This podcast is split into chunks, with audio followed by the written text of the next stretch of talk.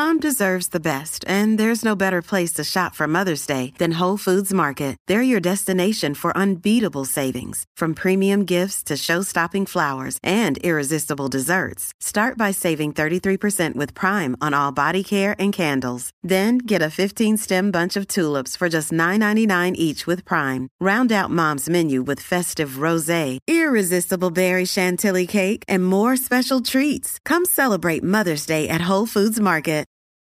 From sponsoring cultural events to partnering on community projects, creating youth programs to supporting first responders, at MidAmerican Energy, caring about our community goes beyond keeping the lights on. It's about being obsessively relentlessly at your service. Learn more at midamericanenergy.com slash social.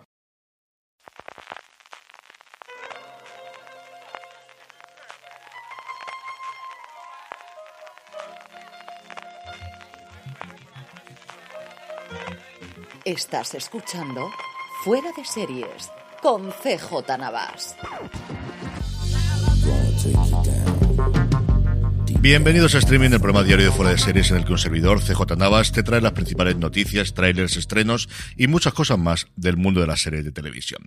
Edición del martes 31 de mayo, se nos va el mes de mayo, mañana daremos bienvenida al mes de junio y tenemos pues alguna que otra noticia especialmente española y es que hoy es el Memorial Day en Estados Unidos, así que poquitas son las noticias. Eso sí, un poquito de follow-up y es que ya ha terminado en Anaheim, en California, el eh, Star Wars Celebration, el gran evento fan de la Guerra de la Galaxia, tras dos años sin poder hacerse. Comentamos bastantes cosas sobre él en el pasado fuera de series del fin de semana, también en el streaming del pasado viernes, pero alguna cosita teníamos en el tintero. Entre ellos, por ejemplo, sobre las series animadas, se pudo ver un primer vistazo, un primer teaser de la segunda temporada de The Bad Batch, de La Remesa Mala, que va a estrenarse en este otoño, y también de la nueva serie animada de antología llamada Star Wars Visions, cuya segunda temporada nos llegará en el 2023. La noticia que me ha alegrado mucho es que por ahora parece, según Kathleen Kennedy, que sigue adelante la posibilidad de hacer un spin-off con el personaje de Lando Carlisian, interpretado por Donald Glover, ahora que he terminado ya de rodar las dos últimas temporadas de Atlanta, este spin-off de solo. A ver si tenemos noticias pronto, porque a mí todo lo que haga Donald Glover me gusta. Y por último, se ha confirmado que el año que viene se va a celebrar el Star Wars Celebration un poquito antes, del 7 al 10 de abril, en Londres, así que mucho más cerca para todos los aficionados españoles que quieran desplazarse para disfrutar. Yo me lo estoy pensando después de ver todo lo que han presentado allí. ¿Qué queréis que os diga? Yo, mmm, los trailers están muy bien, lo demás también, pero el trozo, podéis buscarlo en internet, de John Williams dirigiendo la orquesta, primero con la Guerra de las Galaxias y después especialmente con Indiana Jones y salir después Harrison Ford a hablar de la persona de John Williams, esa es una de las cosas que me hubiese gustado estar desde luego en la sala para poder verla. Y pasando ya a las noticias, tres series españolas que se han anunciado y una cuarta que tenemos el tráiler que comentaremos después. La primera, la que más me atrae a mí, es Fácil, la nueva serie de Ana R. Costa para Movistar Plus, de la co-creadora de Arte Madrid. Nos acerca la vida de cuatro mujeres con diversidad funcional que quieren vivir juntas en un piso de la Barceloneta.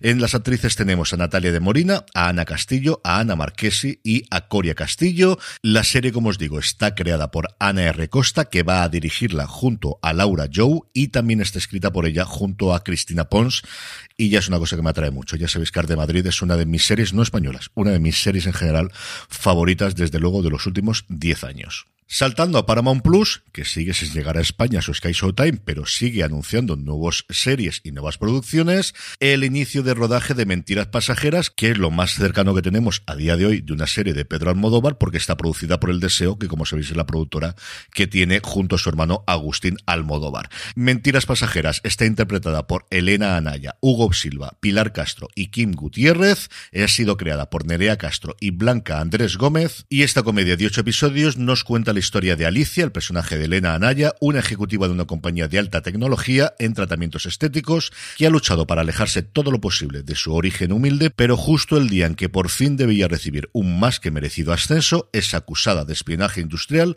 y puesta de patitas en la calle. Junto al cuarteto protagonista tenemos a Susi Sánchez. Ding dong, it's Drizzly. Someone sent you holiday drinks. Hey, thanks. Can I guess what it is? Eggnog from a friend? I don't think so. A vintage red for dinner with the in-laws tonight? How did you know I'm going? Or is it apology scotch from your neighbors for driving through your lawn? What? That was Randy? Aw, it's a mezcal for my dad. Wow. Is he single? Download the Drizzly app for alcohol delivery or order online at drizly.com.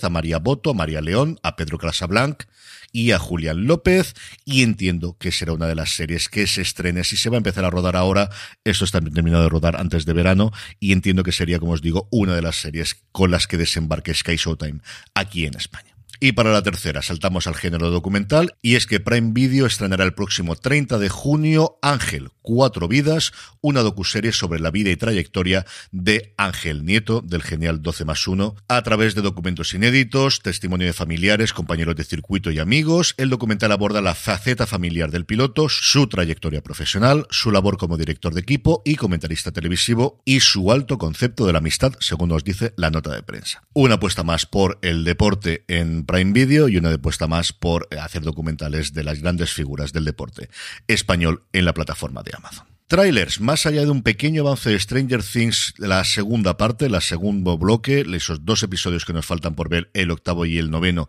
que podéis encontrar por YouTube. La semana que viene sabéis que tenemos la semana Geek eh, dentro de Netflix y uno de los días, el jueves, si no recuerdo mal, de memoria, se lo dedican en exclusiva a esa segunda tanda de episodios de la cuarta temporada de Stranger Things. El tráiler del día también corre a cargo de Netflix y es el de la noche más larga, la nueva ficción de El Gigante Rojo, que contará con seis episodios y un reparto encabezado por Alberto Amán, al que yo adoré desde luego en Narcos, y Luis Callejo, nos lleva a la noche del 24 de diciembre, donde un grupo de hombres armados rodean la prisión Monte Baruca y cortan las comunicaciones con el exterior. Su objetivo, capturar a Simón Lago, el personaje de Callejo, un peligroso asesino en serie.